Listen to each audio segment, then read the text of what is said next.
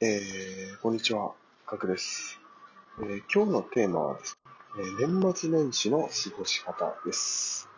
えー、いかがお過ごしでしょうか、えー、今回はですね、えーと、ビジネスハックではなく、えー、年末年始のおすすめな過ごし方を、えー、自分なりにちょっと考えてみました。見ました。えー、この中で予定が少ない方も多いと思いますので、えー、ぜひ参考にしていただけると嬉しいです。えー、あ早速、えー、本題に入りますが、えー、まず一つ目ですね、えー、YouTube を見る。えー、これまあ、ただ単にまあ好きな YouTuber の、まあ、いつもの動画を見るのではなくてですね、ビジネス系 YouTuber のチャンネルを、えー、まあ、ちょっと見てみましょうという話です。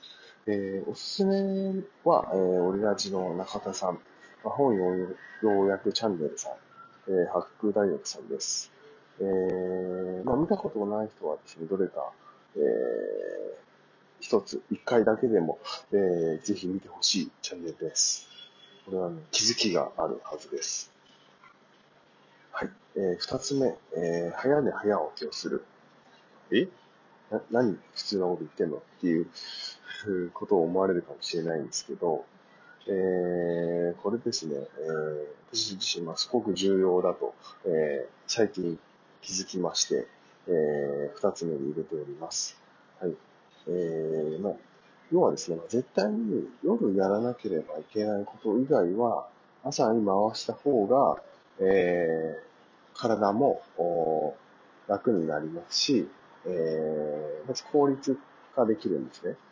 えー、それはね、ぜひね、この休み期間中に、えー、一日でもいいので、ちょっと実感してほしいなというふうに思って、えー、二つ目に入れてます。はい。これはですね、ちょっとややってみてっていう、うことしかちょっと言えないんですけど、ぜひ、あの、一日でもいいんで、えー、やってみてください。はい。えー、今回は以上になります。それでは。